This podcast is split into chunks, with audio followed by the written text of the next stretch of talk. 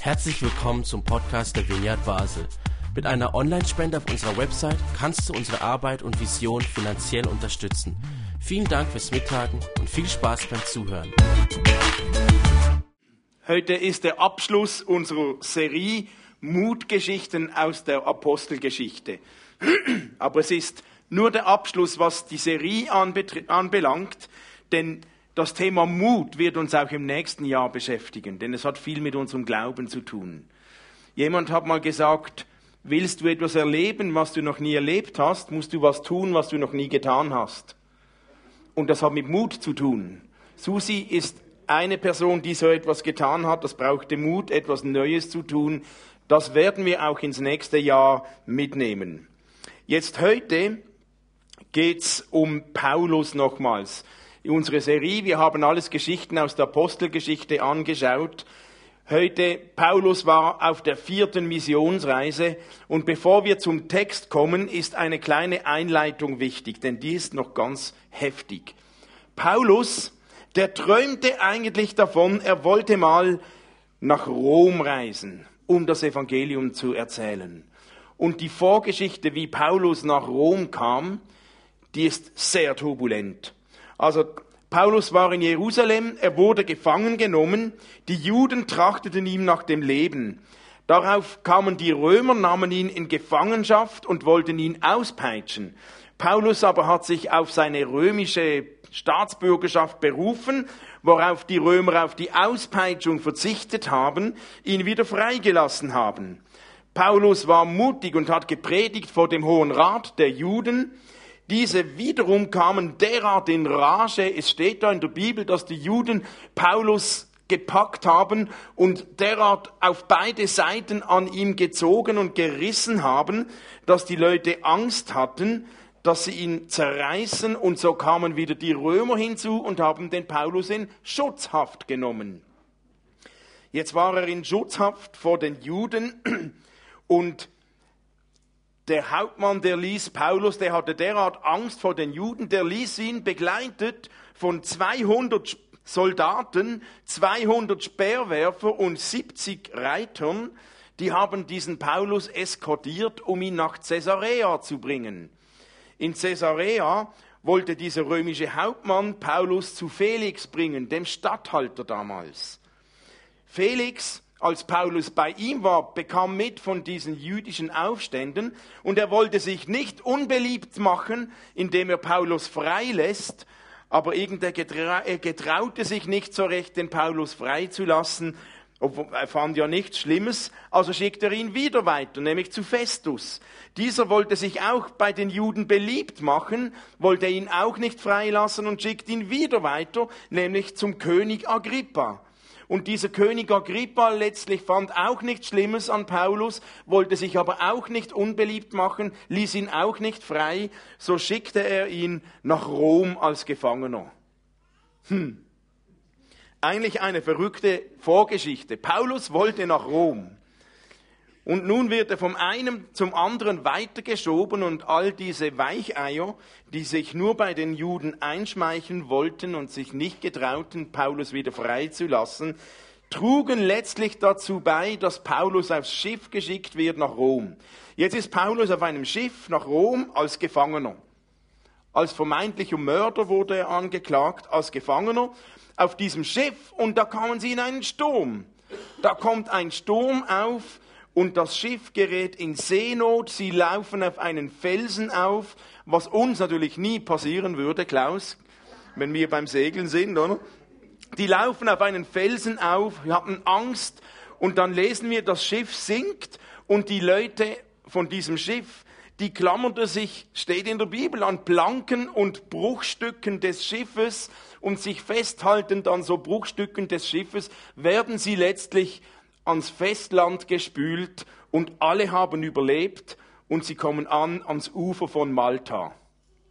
Also eine verrückte Vorgeschichte, die Paulus da erlebt hat. Er wollte ja eigentlich nach Rom.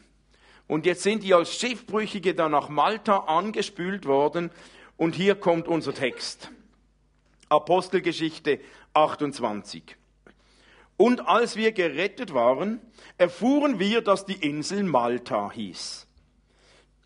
Die Leute da erwiesen uns nicht geringe Freundlichkeit, zündeten ein Feuer an, nahmen uns alle auf wegen des Regens, der über uns gekommen war, und wegen der Kälte.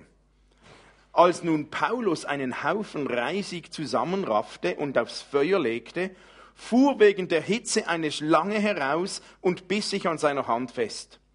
Als die Leute das Tier an seiner Hand hängen sahen, sprachen sie untereinander, dieser Mensch muss ein Mörder sein, den die Göttin der Rache nicht leben lässt, obgleich er dem Meer entkommen ist. Er aber schlenkerte das Tier ins Feuer und es widerfuhr ihm nichts Übles. Sie aber warteten, dass er, dass, dass er anschwellen und plötzlich tot umfallen würde. Als sie nun lange gewartet hatten und sahen, dass ihm nichts Schlimmes widerfuhr, änderten sie die Meinung und sagten, er wäre Gott. In dieser Gegend hatte der angesehenste Mann der Insel von Malta, nämlich Publius, Landgüter, der nahm uns auf und beherbergte uns drei Tage lang freundlich. Es geschah aber, dass der Vater des Publius am Fieber und an der Ruhr da niederlag. Zudem ging Paulus hinein und betete, legte ihm die Hände auf und machte ihn gesund. Als das geschehen war, kamen auch die anderen Kranken der Insel herbei, ließen sich gesund machen. Und sie erwiesen uns große Ehre, als wir abfuhren, gaben sie uns mit, was wir nötig hatten. Hm, also Paulus hin und her geschoben, bis als Gefangener aufs Schiff, Seenot, schiffbrüchig, angespült auf Malta.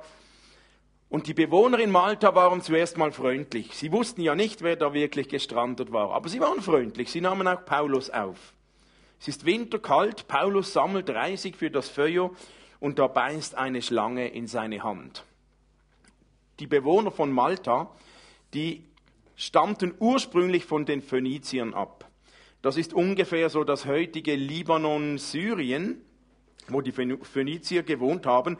Und diese Leute waren sehr abergläubisch. Und sie glaubten an viele Götter. Und ihr Gottesbild ließ sie zum klaren Schluss kommen, wenn jemand von einer Schlange gebissen wird, dann muss er ein Mörder sein.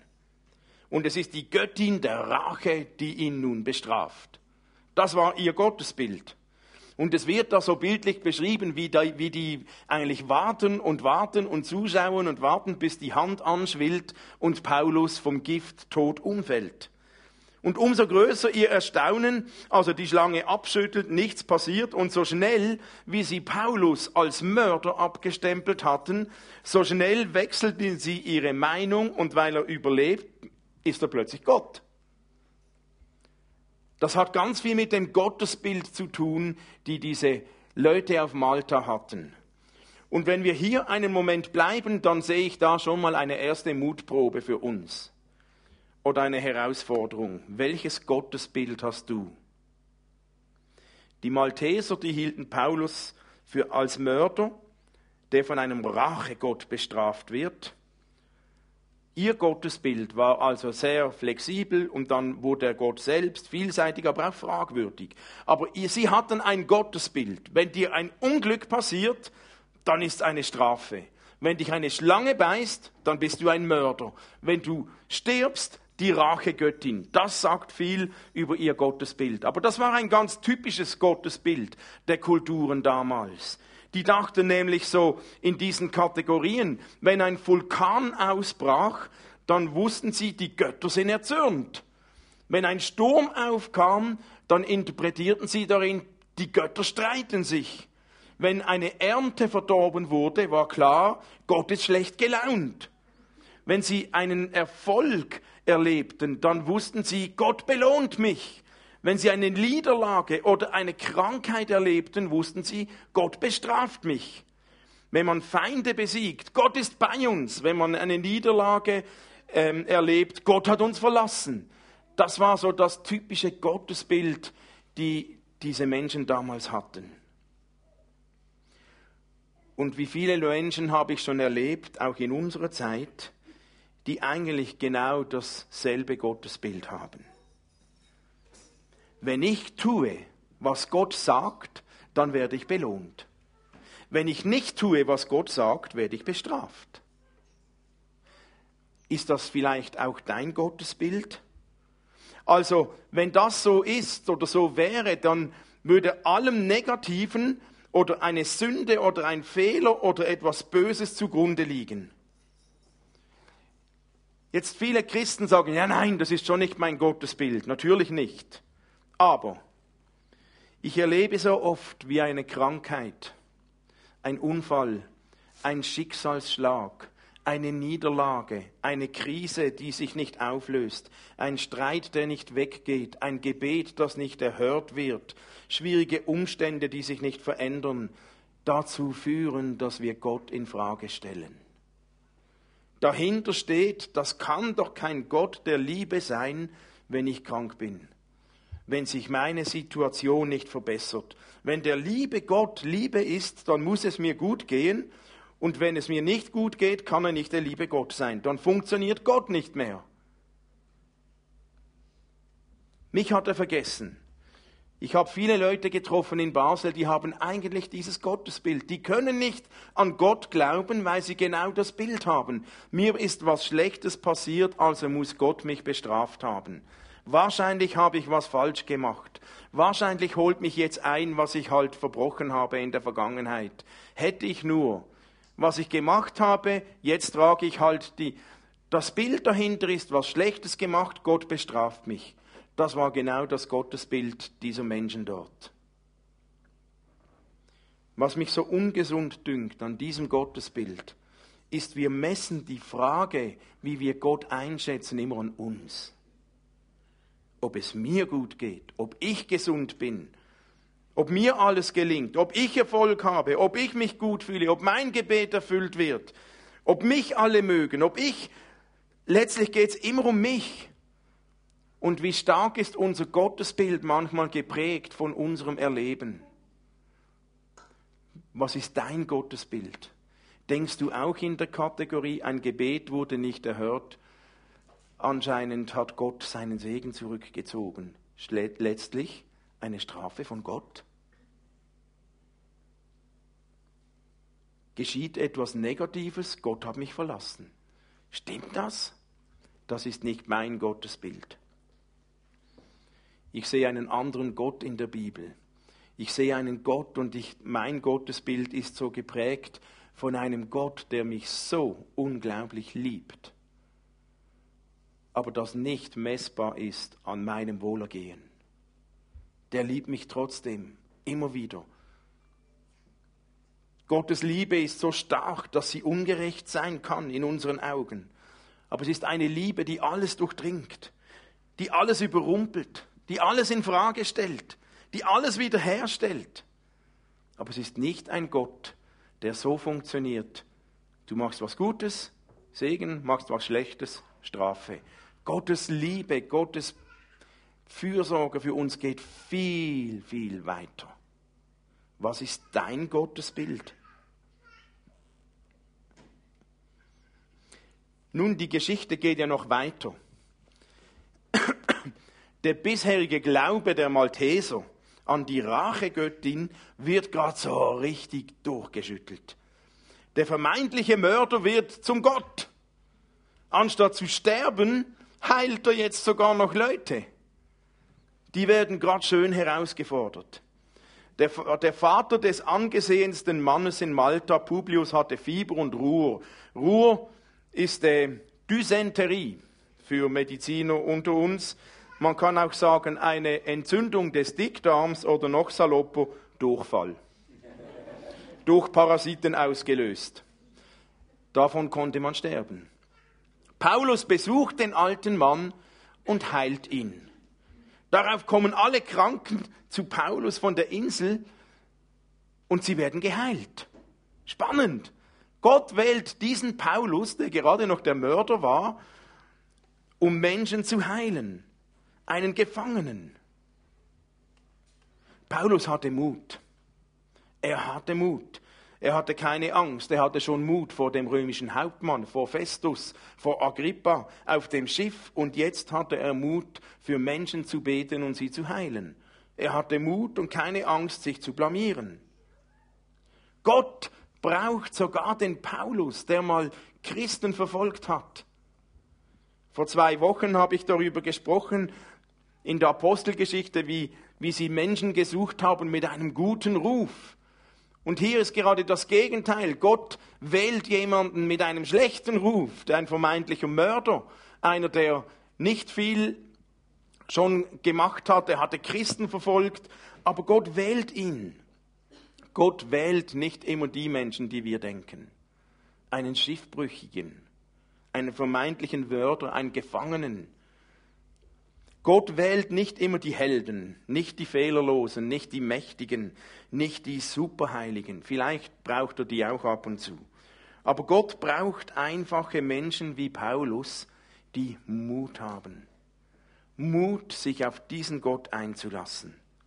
Und vielleicht genau darum, um uns von unseren falschen Gottesbildern zu befreien. Und so heißt unsere große Mutprobe heute, und das ist auch der Titel dieser Predigt, seid heilende Gäste. Paulus war als Gast in Malta und er heilt diese Menschen. So wie Paulus betete und Menschen heilte, so sollten auch wir leben, mutig beten, mutig für Kranke beten, mutig beten, dass Menschen gesund werden. Jawohl. Und das ist unsere Mutprobe heute. Und ich dachte mir, Worte sind nicht nur das Richtige, wir tun das gerade. Okay? Wir machen das gerade live. Wir werden es gleich so machen. Wenn, wenn irgendjemand, das ist das erste Mal, dass ich hoffe, dass jemand Krankes hier ist. Nein. Wenn irgendjemand krank ist, wenn du Schmerzen hast, wenn du irgendwas hast, dann machen wir das nachher. Wir beten für dich. Hier, gerade live. Doch bevor wir dazu kommen, möchte ich ein paar Gedanken dazu sagen, die mir wichtig sind.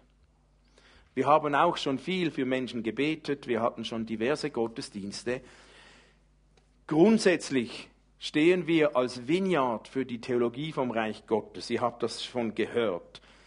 Das heißt, wir halten aus, dass das Reich Gottes schon begonnen hat, schon jetzt. Und weil es schon begonnen hat, haben wir das Recht und die Vollmacht zu beten und es passiert was. Aber gleichzeitig ist das Reich Gottes noch nicht ganz vollkommen, noch nicht voll hier.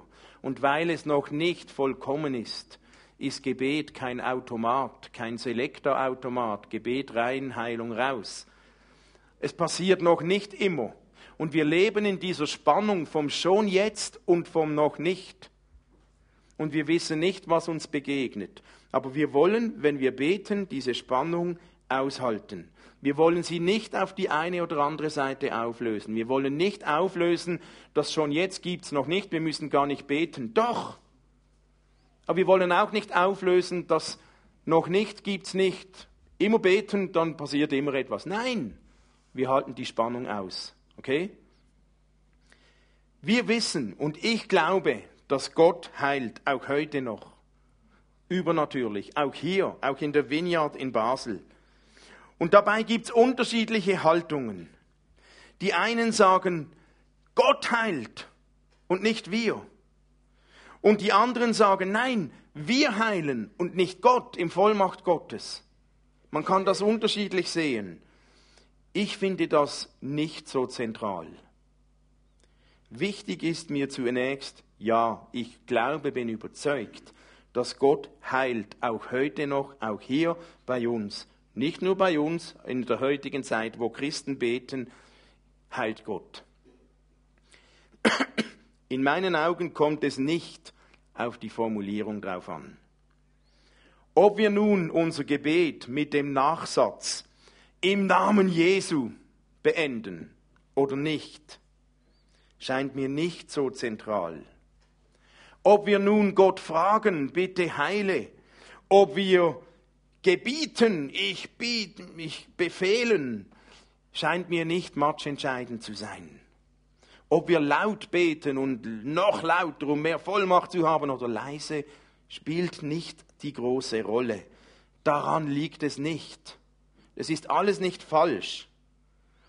Du darfst formulieren, wie du willst, aber letztlich geht es nicht um die Formulierungen, sondern um unsere Herzenshaltung. Wir sind Kinder Gottes. Wir sind Bevollmächtigte. Wir haben den Heiligen Geist in uns. Und damit haben wir Zugang zu dieser Kraft, die heilt. Ob jetzt die Kraft durch mich und ich oder ob ich, wie auch immer, muss ich nicht verstehen. Aber wir haben diese Kraft in uns. Das ist unsere Identität. Jesus lebt in uns, deswegen können wir beten. Und wir singen im Moment jede Woche, alles ist möglich. Ja, ich glaube das, in der Selbstverständlichkeit eines Kindes, aber im Wissen der Spannung schon jetzt und noch nicht. Es ist kein Automatismus. Wenn wir beten, dann ist mir wichtig, ich will nicht nur erfolgsorientiert beten. Viele Menschen beten dann, wenn eintrifft, wofür sie beten. Wenn ich für Heilung bete, es passiert, dann bete ich weiter. Wenn es nicht passiert, dann höre ich wieder auf zu beten. Dann funktioniert es nicht. Dann stimmt etwas mit Gott nicht oder mit uns nicht oder mit wem auch immer. Das ist keine gesunde Haltung für mich.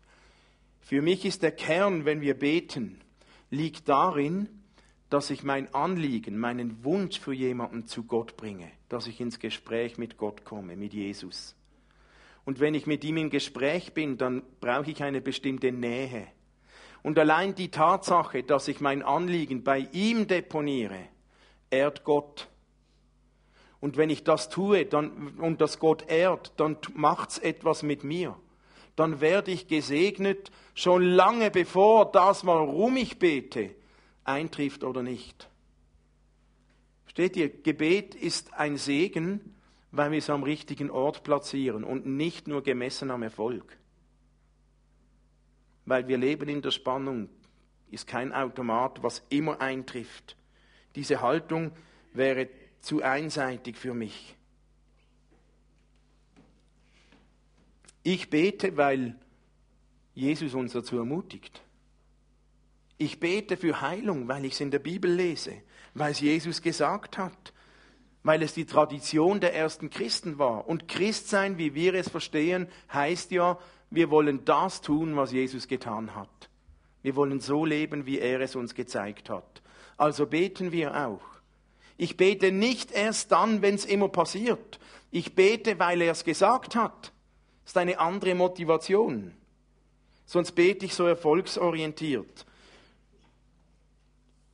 Und wenn ich bete, dann nehme ich immer in Kauf die Gefahr, mich zu blamieren eigentlich. Wisst ihr, wenn ich jemand um Heilung bete, dann bete ich schon um Heilung, aber innerlich schreit alles, Gott, tu irgendetwas. Sonst blamiere ich mich vielleicht. Ja, aber ja, Till hat es uns schon ein paar Mal gesagt, John Wimber, der Gründer der Vineyard-Bewegung, hat gesagt, Glaube heißt Risiko. Ich glaube nicht erst dann, wenn es passiert und ich bestätigt werde. Ich bete und glaube, weil Glaube bedeutet Leben, tun, umsetzen, handeln. Und Jesus hat gesagt, betet füreinander, also will ich, will ich beten. Im Wissen, wir sind in dieser Spannung vom schon jetzt und noch nicht. Und zu guter Letzt, bevor wir beten, wenn du etwas hast, wenn du krank bist und du wirst geheilt, dann danke Gott. Wenn es etwas Schweres ist, wo du Medikamente nimmst, dann geh zum Arzt und lass dir das bestätigen. Wenn nichts geschieht, wenn jemand für dich betet und du wirst nicht geheilt, dann heißt das nicht, dass Gott dich vergessen hat. Es heißt nicht, dass Gott dich übergangen hat. Und es heißt auch nicht, dass du halt vielleicht noch irgend zu viele Sünden in deinem Leben hast oder dass du zu wenig geglaubt hast. Wenn du nicht geheilt wirst, heißt das nicht automatisch, dass du schuld bist. Auch nicht, dass der schuld ist, der für dich betet. Das wäre so das Erfolgsorientierte, dann klammert man das noch nicht aus. Es muss immer was passieren. Wenn nichts passiert, dann bist du nicht schuld, dann hast du nicht falsch gemacht, dann hast du oder Gott oder der betet nicht falsch gemacht. Aber wir erleben halt das noch nicht. Warum erleben wir manchmal das noch nicht? Keine Ahnung. Aber ich halte es aus. Ich bin aber überzeugt, dass immer wenn wir beten, irgendetwas in uns drin geschieht. Immer. Wenn wir füreinander beten, dann geschieht immer etwas Positives. Auch wenn es nicht immer das ist, wofür wir beten. Aber es geschieht etwas in unserem inneren, inneren Menschen. Und wenn du nicht geheilt wirst, dann beten wir weiter, ein nächstes Mal wieder. Und wir halten aus, dass, dass Gott dich nicht übergangen hat. Das lässt manchmal so eine Spannung, da hat jemand gebetet, ich wurde nicht geheilt und jetzt? Wahrscheinlich bin ich schuld oder habe ich zu wenig geglaubt oder derjenige. Lassen wir das doch los. Es muss nicht immer jemand schuld sein. Wir verstehen es nicht, wenn Gott heilt und wir verstehen es auch nicht, wenn er nicht heilt. Aber wir wissen, wir leben in dieser Spannung und wir wissen, wir haben die Kraft des Geistes in uns, die heilt. Aber es ist kein Selektor-Gebetsautomat. Okay? Wir sind Kinder Gottes. Und so wie Paulus für Menschen gebetet hat, können wir das auch. Paulus war kein besserer Mensch, als wir es sind. Und wenn wir beten, dann habe ich nicht mehr Vollmacht als du weil du hast genauso den Geist Gottes in dir. Und deswegen können wir alle füreinander beten. Es braucht nicht die Profis, es braucht nicht die Besonderen, die besonders Heiligen. Nein, nein. Gott wartet nicht, bis wir genug heilig sind. Gott wartet, bis wir es einfach ernst nehmen und tun. Okay? Also, steht doch alle auf. Jetzt kommen wir zur Mutprobe praktisch. Und ähm, die Band, die spielt uns zwei Lieder während dieser Zeit. Wer, wenn du krank bist, wenn du irgendetwas hast, wenn du Schmerzen hast, wenn du irgendwas Körperliches hast, wenn du, wo du denkst, ach, da, ja, da geht es mir nicht so gut, dann, dann halt doch deine Hand hoch. Und alle, die nichts haben, ihr dürft beten.